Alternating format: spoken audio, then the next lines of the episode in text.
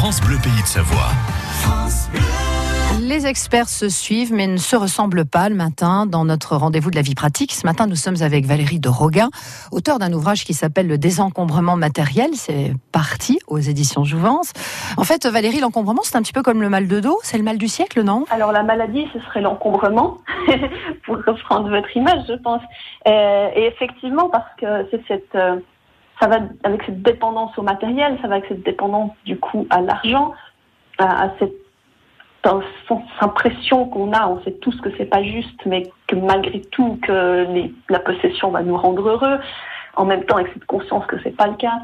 Et euh, cette euh, ouais, dépendance vis-à-vis d'objets pour tout, d'objets ou de services, et de choses qui sont extérieures à nous-mêmes, alors qu'en fait, alors je, je voilà, c'est presque, je tire la conclusion avant le, début, mais finalement, le, les ressources, elles sont essentiellement en nous. Et euh, voilà, c'est le message que finalement j'essaie de faire passer au-delà de cet ouvrage.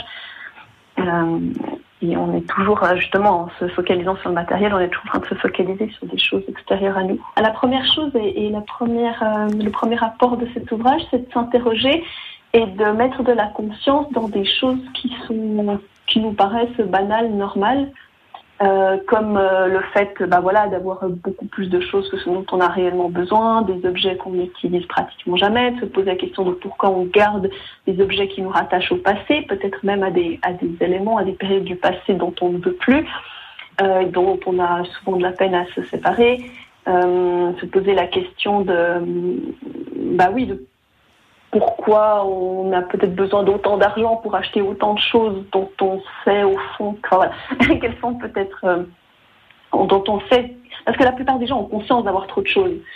Euh, donc c'est déjà, je pense, se poser ces questions et mettre de la conscience, avoir tout d'un coup changé un petit peu notre rapport à nos objets.